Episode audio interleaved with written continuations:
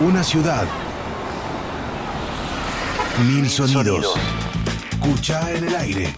Están ahí.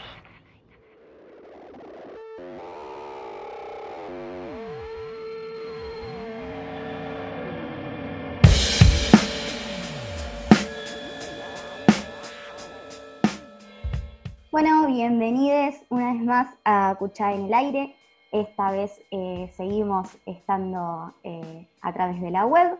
Eh, así que bueno, acá estamos una vez más en un episodio número 13 ya.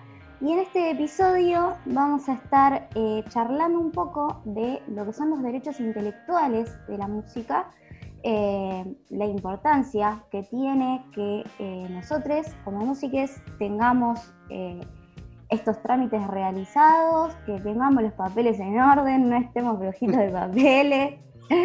Así que bueno, para eso estoy con un reciente socio, uno de los más nuevitos. Eh, ¿Cómo estás, Guido? ¿Todo bien? ¿Cómo andan? Bien, todo tranquilo acá. Hoy con, un, poco de, hoy con un poquito de sol. Sí, sí, solazo. Contanos, Guido, ¿qué, ¿cuál es la importancia ¿no? de que tengamos los papeles en orden y que, que hagamos el, esfuerzo de hacer este tramiterío que siempre nos ha costado un montón? Sí.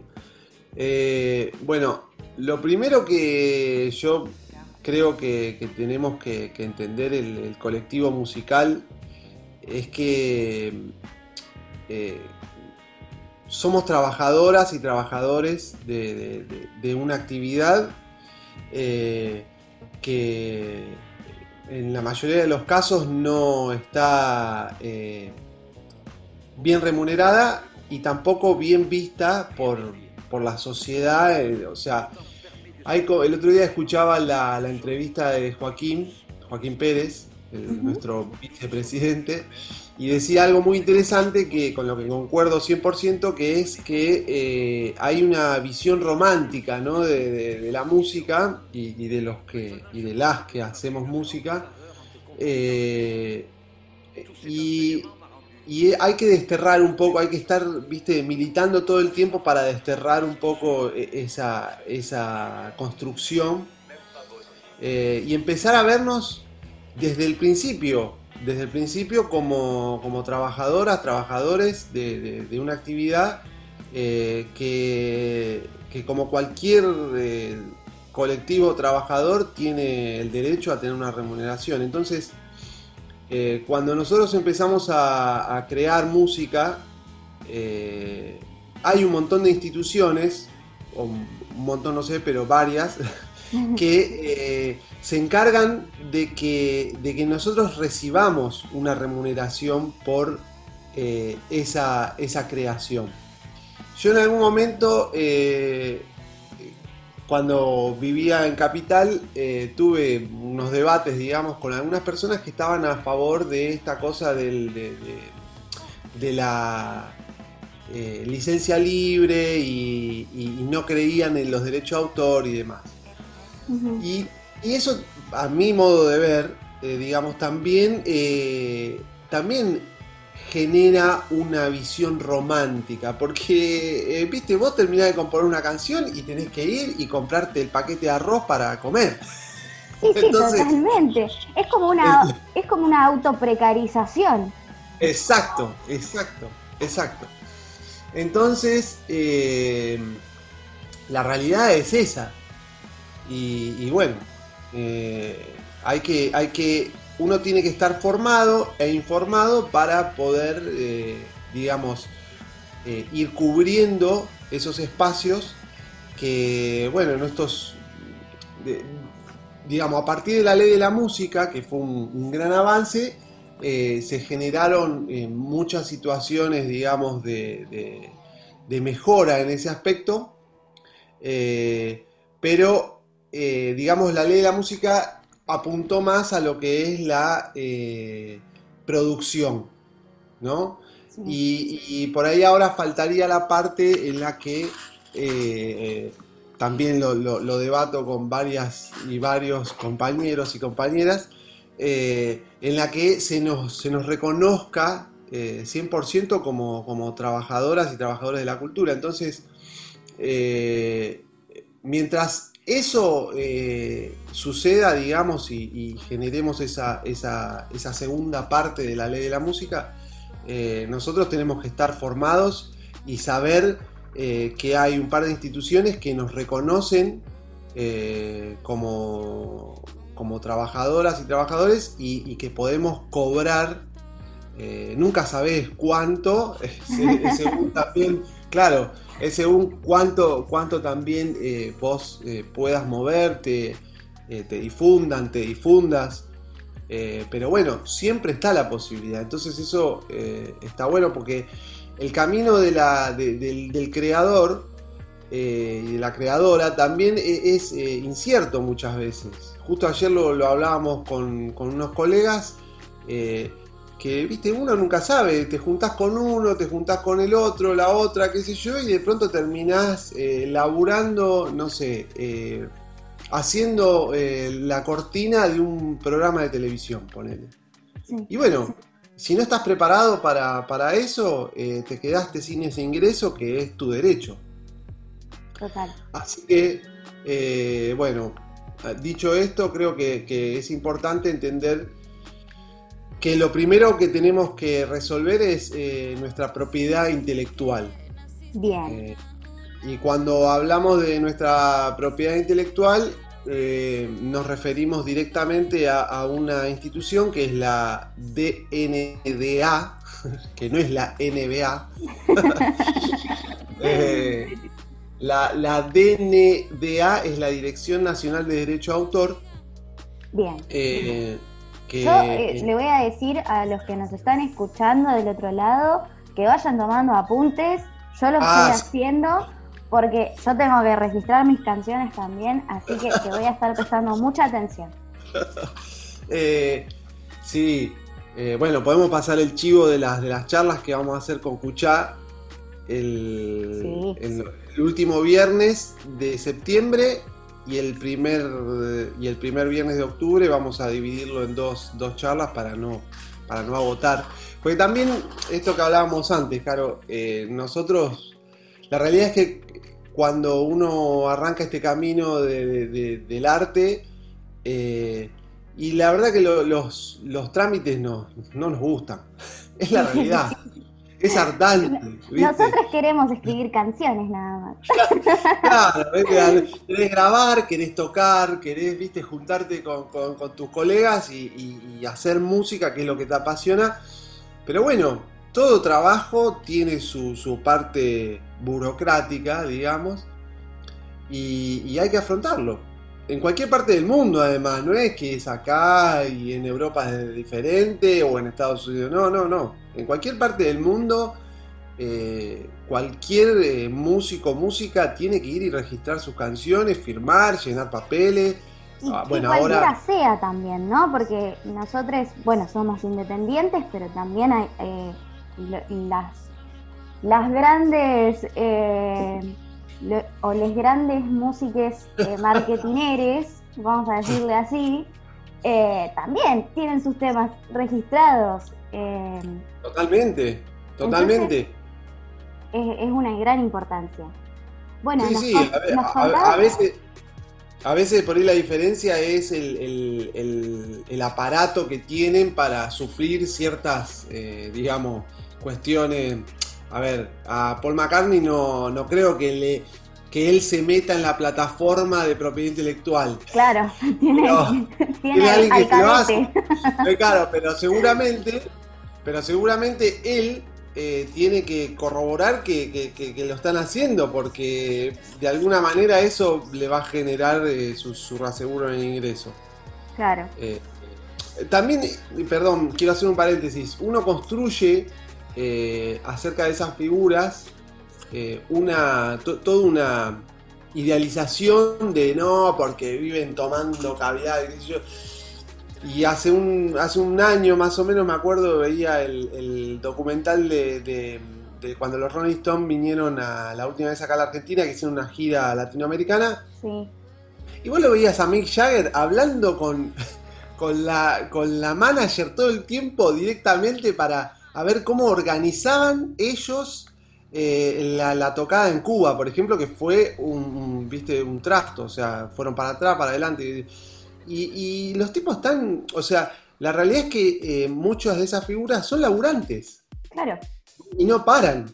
Entonces, eh, eso, eso también hay que desmistificarlo. Bueno, cierro el paréntesis. Bien. bueno, hablábamos de la DNDA. Sí, la Dirección Nacional de Derecho a Autor. Ese sería el primer paso para registrar la propiedad intelectual.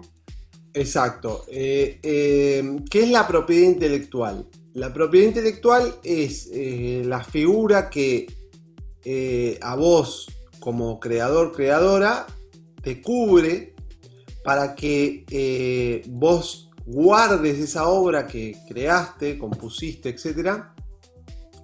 Eh, y nadie te la pueda robar. O en su defecto, digamos, si, si mm, no sé, eh, vos escuchás de pronto tu canción sonando en la radio y decís, che, che, pero yo esto lo registré hace un año y está acá. Bueno, lo que hace la DNDA es, a ver, vamos a abrir ese sobre, escuchamos eh, la canción eh, y bueno, comprueban, digamos, si esa canción es la misma que, está, que, vos decís que alguien te robó o etcétera, ¿no? Bueno, todo lo, lo que tiene que ver con el plagio musical que en su momento eh, creo que tendría que reafirmarlo, pero hasta hace muy poco tiempo eran eh, ocho compases de coincidencia. Lo, importante es que no hay que olvidar que lo que se registra es letra y música. Y cuando hablamos de, de letra y música, hablamos de, en la parte de la música, no hablamos ni de ritmo ni de armonía, o sea, ni de ritmo ni de acordes hablamos de melodía. ¿sí? Específicamente. Sí, porque lo que, lo que, digamos, la justicia, en este caso, nuestro. E, e, e, igual es una. Es una cosa. Es una cuestión eh, universal, ¿no? Todas las. Las DNDA del mundo en general se basan en, los mismos eh, parámetros, justamente porque como la música viaja por todo el mundo, como todo el arte, eh, el, patrón es, el mismo. Entonces vos lo que registrás es una melodía. Bien, con su letra. Con su letra en caso de que la tenga. O sea, si sos, si autor de, letra, también eh, va la letra. Esto también es importante porque cuando vos entras en la plataforma de... Bueno, esto lo vamos a ver eh, nuevamente haciendo el chivo.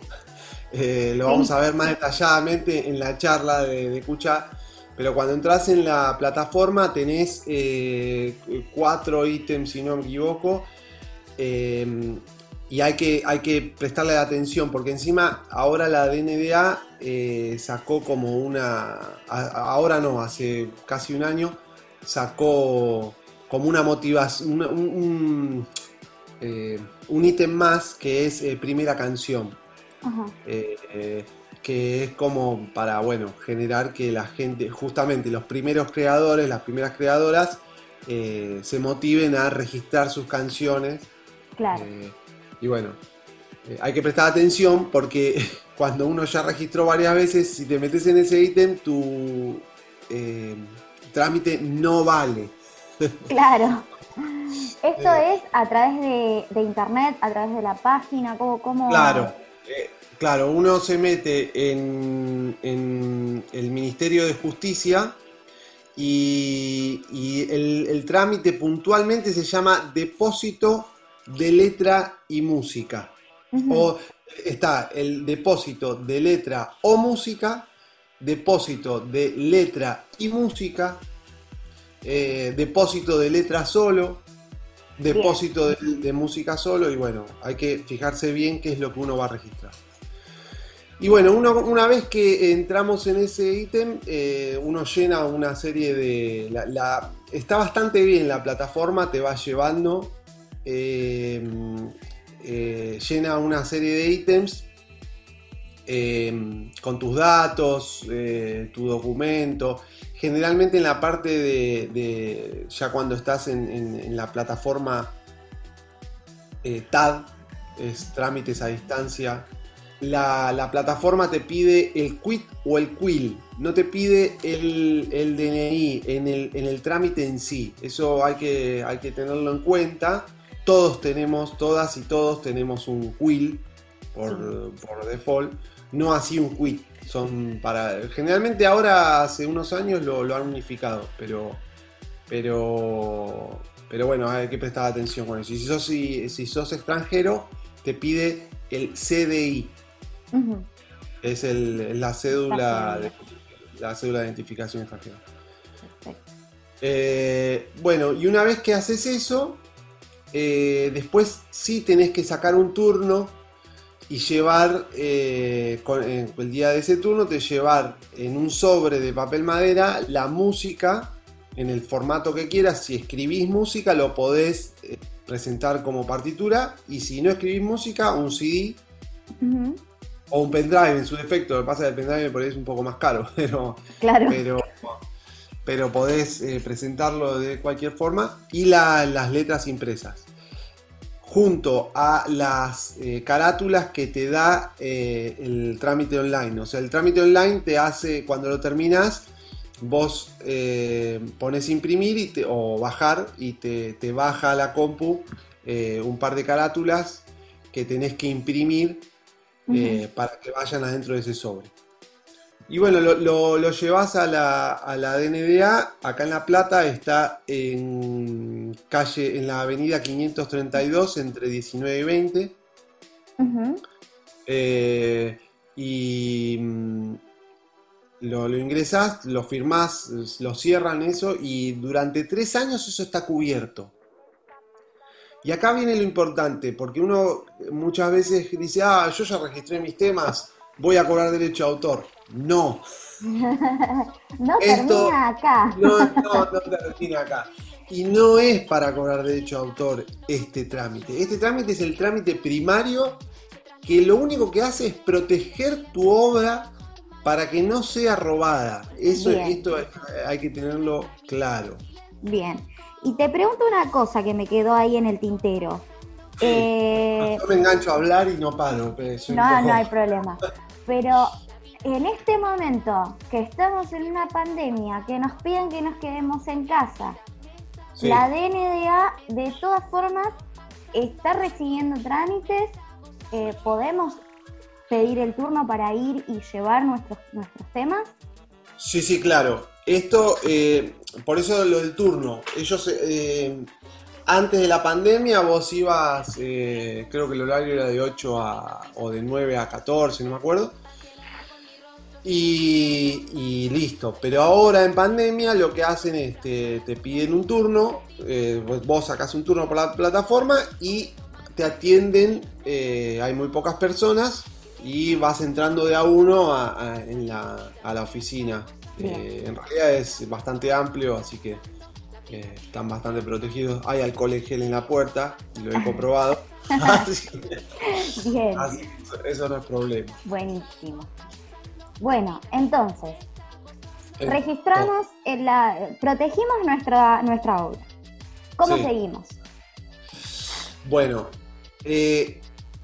ahora la siguiente, el siguiente trámite es lograr que esa música que nosotros eh, registramos, para que no nos roben, nos dé algún tipo de rédito cuando la difundimos.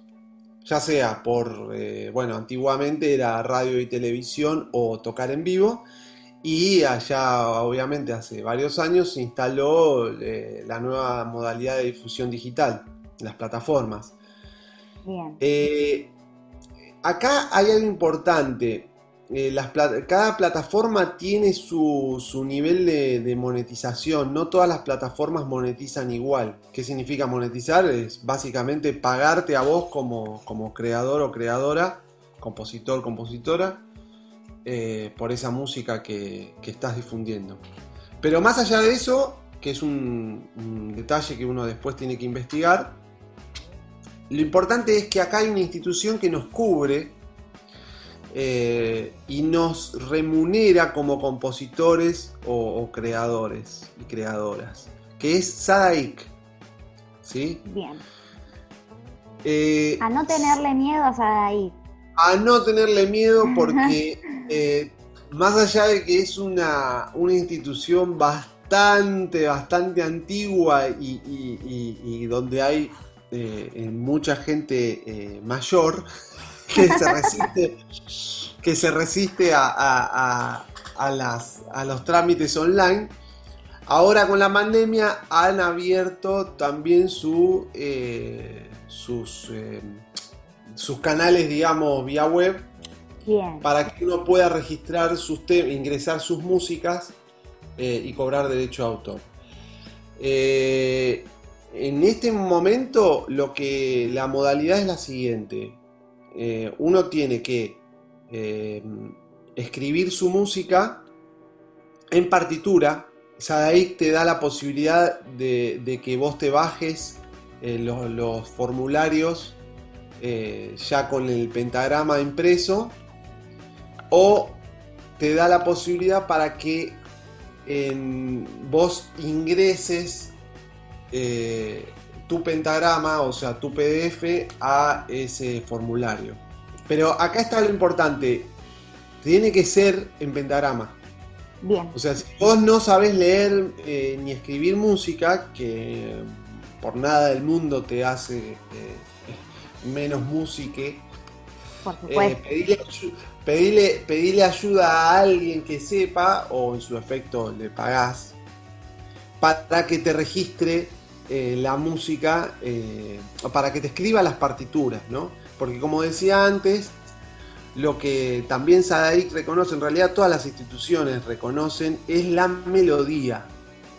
Lo que vos, lo que vos, eh, o sea, lo que te da remuneración como, autor o autora es la melodía, no te da ni el ritmo ni la armonía. ¿sí? Esto vuelvo a hacer hincapié porque es importante. Entonces, eh, bueno, vos una vez que lograste escribir todas tus músicas en pentagrama, eh, al menos 8 compases, mínimo 8 compases. Em, si tenemos, por ejemplo, en una canción, la estructura básica es eh, estrofa, estribillo, ¿no es cierto? Bueno, si tenemos una estrofa y un estribillo, escribamos por lo menos ocho compases o una estrofa completa y un estribillo completo. Claro. para, registrar. Eh, yo como soy un poco obsesivo con esto y, generalmente compongo música con, introducciones eh, instrumentales y demás, también las registro, pero no, no hace falta... Eh, cuando, cuando era purrete le, pude preguntar a un par de, de, músicos que, que estaban, eh, que ya tenían bastante experiencia, y ellos me decían que no hacía falta. Pero yo, por las dudas, siempre lo registro también, porque, bueno. Si está dentro de la posibilidad, no resta. Claro, obvio, obvio, sí. Eh, así que bueno, ahí cuando mm, vos lograste escribir tu música, ¿qué, ¿qué, haces? Le mandás un mail si me se meten en Sadai, en la plataforma de Sadai está bastante bien explicado. Se tienen que meter en la parte de ingresos. Se llama ingresar tu música a Sadaico. Búsquenlo, googleenlo así, de esa manera. Eh, le mandás un mail a, una mujer que no sé si se llama Laura o bueno, tiene un nombre con L porque es lrojas arroba Ok. Creo que es arroba Gmail, pero bueno, ahí también la plataforma está. Eh, y tenés que mandarle eh, tu comprobante de que tenés tu música ingresada en la DNDA, o sea que está protegida intelectualmente. Tus partituras y la música en MP3. Bien. ¿Sí? Esas son las tres cosas que tenés que mandar por mail en pandemia para eh, ingresar en Sadai. Y bueno, ahí ya tenés la posibilidad de que eh, cuando acá pasan dos cosas que es importante aclarar. Una vez que vos ingresaste tu música a Sadai, no necesitas renovar la protección en la propiedad intelectual. Porque ¿qué pasa? Eh, la DNDA cada tres años te, dice, bueno, nosotros esta, esta música que vos estás eh, protegiendo para que no te la roben, te la protegemos durante tres años. Una vez que se cumplieron los tres años, de la fecha que se cumplen los tres años, te damos 30 días para que renueves esa protección. O sea, renovarlo no tiene, eh, creo que tiene un costo de 30 pesos. Durante esos 30 días esa música sigue estando protegida.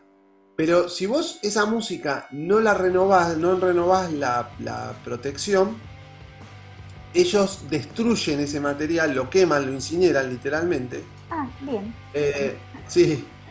Eh, y hay que volver a hacer el trámite. Claro. ¿Sí? Esto es importante entenderlo porque uno también eh, se duerme en los laureles y dice, ah, ya registré en la DNDA, bueno, listo, no pasa nada. No, cada tres años eso caduca eh, y tú, vos pensás que tu música está protegida y no, no está protegida. Ok. Y también pasa otra cosa, que vos ponele que registraste en la DNDA, ¿no? En la, Dirección Nacional de Derecho de Autor.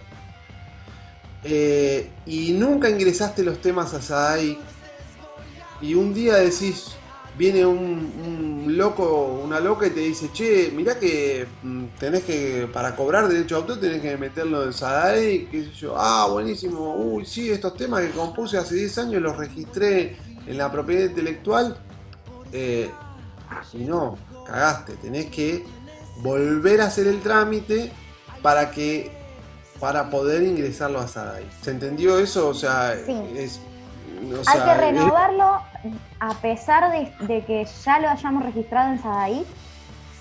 No, ahí venía la, venía la segunda, la segunda eh, tanda de esto. Ahí va. Eh, y voy a tratar de ser lo más didáctico posible. Eh, cuando vos ingresás a Sadaic la música, ya no necesitas hacer la renovación del registro en la DNDA. Ya tu música está ingresada, ya sos el autor, o sea, ya para la, justicia y la, institución, las, instituciones, sos el, autor o la autora de esa música, ¿sí? Bien. O, el compositor también de la letra. Pero no necesitas renovarlo, digamos, eso. Una vez que ingresaste a Sadaic por eso es importante entender los tiempos. Eh, y, también hay una cosa que es importante entender, que es que vos no necesitas grabar un disco o, grabar tu música de manera oficial para ingresar a Sadai. O sea, vos compusiste un tema. Totalmente, es importantísimo. Más hoy que además la figura de disco se ha dibujado completamente, porque eh, ya no, no, no existe esta cosa de, bueno, voy a juntar 10, 12 temas para ir y meterme en un estudio y grabar. No, eso no existe más. Ahora eh, eh, nosotros grabamos de a tres temas, de a dos temas, de a un tema. Sí, de a uno incluso, sí, sí, sí. Sí, y con, con, el avance y el acceso a la tecnología, también los estudios hogareños han logrado estándares profesionales que te permiten que vos en tu casa te grabes de manera profesional. Entonces agarrás, editas tu música, qué sé yo, y la, subís a las redes. Bueno, eso hace que también tengamos que estar más eh, despiertas y despiertos para justamente eh, tener esta cuestión legal eh, cubierta y, generar esta remuneración que, que tenemos como derecho. Bien. Entonces, eh, el ingreso a Sadaic puede ser inmediato apenas nosotros compusimos la canción. ¿sí? Obviamente, Sadaic te pide una grabación en MP3. Bueno, puede ser por, con nuestra guitarra, nuestro piano y nuestra voz o, lo que haga la melodía. Ya está. Con eso, con eso ya estamos posibilitados para ingresar nuestra música en Sadaic y empezar a cobrar derechos de autor, autor, autora. autores. Buenísimo. Bueno, Guido, ¿te parece que escuchemos un temita y Dale. seguimos la charla en un segundo bloque? Sí, sí, sí, sí. Buenísimo, quédense ahí. Música que anda, hace y transforma sociedad. Música que construye mapa, territorio. Música que se siente en el aire. Escuchar en el aire. Escucha en el aire. El mapa musical de la ciudad. Universidad 1075. Ya se nos ocurrirá, hoy debemos dar la pelea. Quise decírtelo así, en el fuego está la respuesta.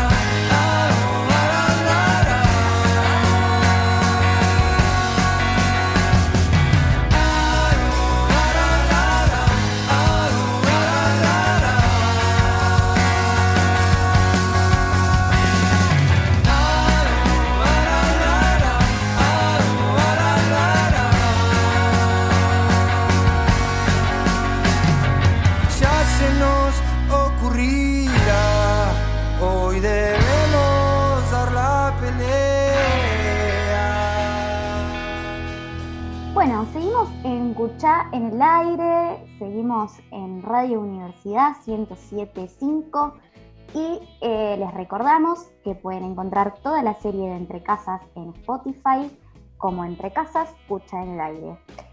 Eh, estamos con Guido, socio eh, nuevito de, de Cuchá. Eh, estamos hablando de nuestros derechos intelectuales.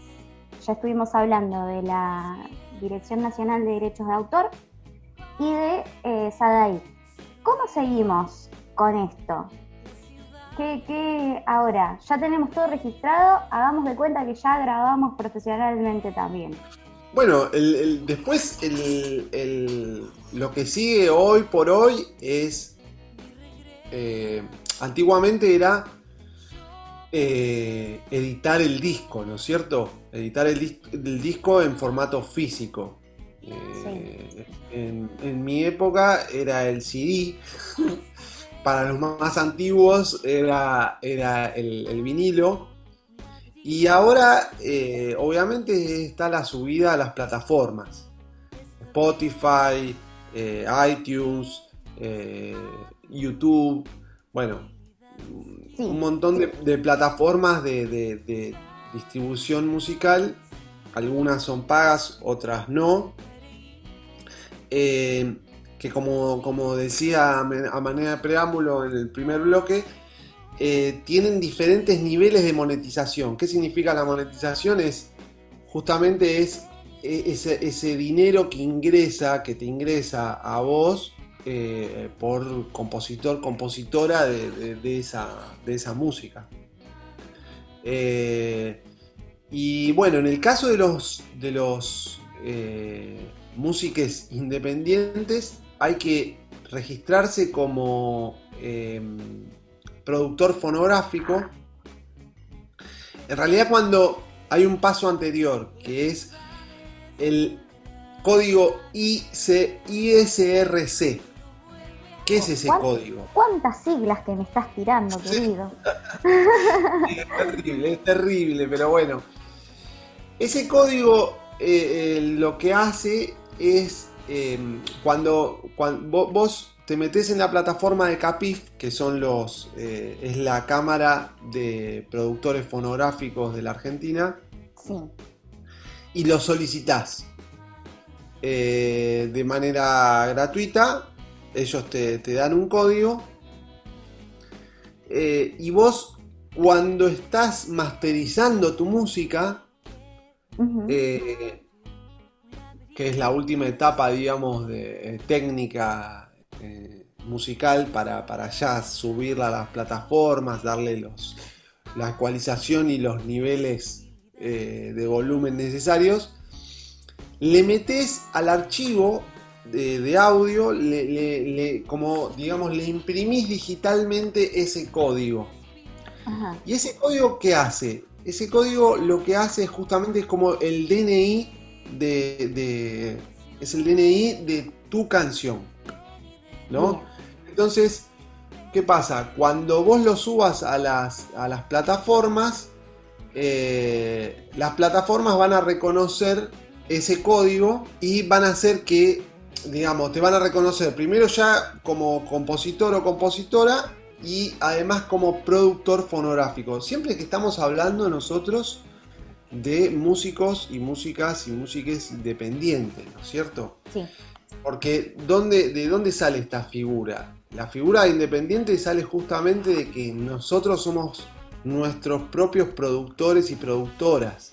Claro. ¿Qué significa esto? Que pagamos nuestro estudio de grabación, pagamos, bueno, si tenemos músicos y músicas a nuestro servicio, les pagamos nosotros. Entonces, acá es donde entra eh, esta tercera institución, que es CAPIF. Ok. ¿sí? CAPIF es la Cámara Argentina eh, de Productores eh, Fonográficos. Bueno, eh, la sigla, eh, se- la, la I me van a preguntar qué es, pero es independiente casualmente, pero de independiente ya hace muchos años que no tiene nada, porque Bien. responde a corporaciones, ¿no? Sí, sí, sí.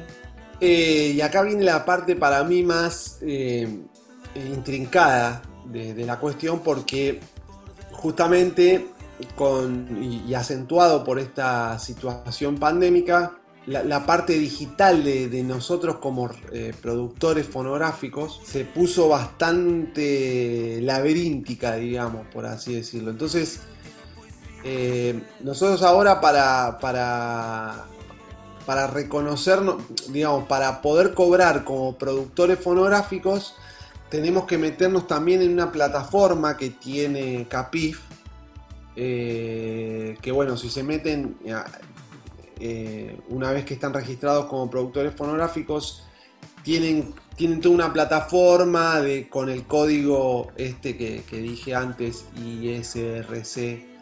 eh, ir ingresando eh, los discos que, que producen y, y poder cobrar también como eh, productores fonográficos. O sea que en este, en este caso, como colectivo independiente, nosotros tenemos eh, dos instancias para generar ingresos. Una es los derechos de autor o autora y otra es productor fonográfico. Perfecto. ¿Sí? Bien. Eh, Bueno, em, la verdad que súper didáctica la explicación. sí, Eh, yo siento que hablé demasiado y que, y que hi- hice demasiados vericuetos, pero bueno. Bueno, pero es lo que nos ayuda también un poco a, a que no sea tan burocrática la explicación.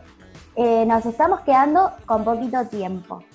Así que lo que mm, lo que me parece que está bueno que, que reforcemos es este chivo que venimos eh, anunciando Eh, para que sigamos charlando sobre esto, para que quienes estén ahí, eh, que nunca hayan registrado sus canciones o que ya lo hayan hecho, pero ahora tienen dudas porque las modalidades cambiaron, obviamente, eh, tenemos el 25, viernes 25 de septiembre a las 19 horas, la primera charla. Va a estar centrada en DNDA y SADAIC. Sí, sí, porque lo, lo que quiero así hacer un pequeñísimo paréntesis es, SADAIC, eh, además de, de los, o sea, los derechos de autor, también los cobramos por tocar en vivo, que ahora no, no estamos, pero bueno, eh, eh, En también hay algún una momento vamos a volver. Sí, además de eso, pero, pero actualmente SADEC está cobrando por la distribución de los recitales eh, online, eh, así que atenti con eso. Bien, bien.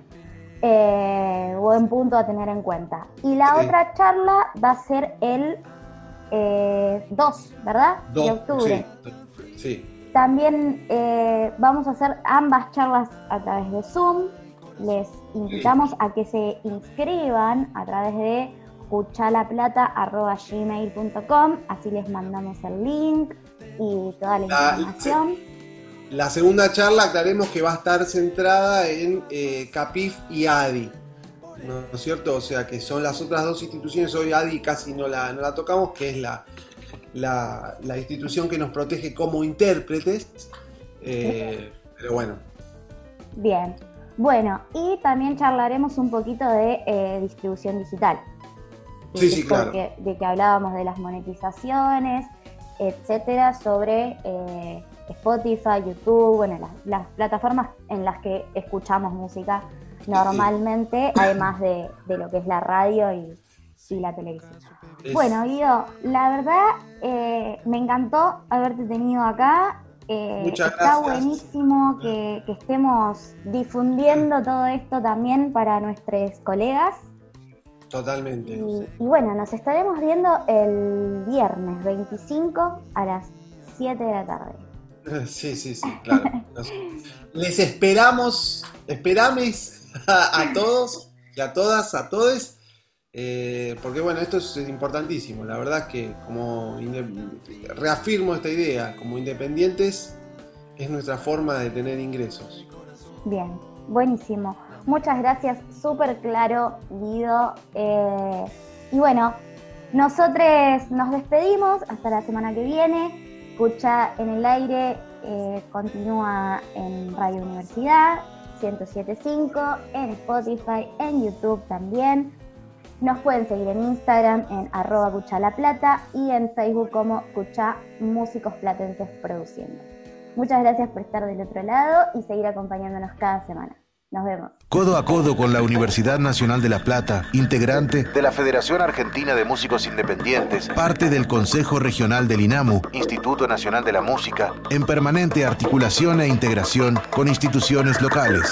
Somos una organización política que cree en el arte como potencia creadora de vínculos, conocimiento, acción y transformación social. Escucha. Músicos y músicas y músicas platenses produciendo. Asociación Civil. Escucha en el aire. Universidad 1075.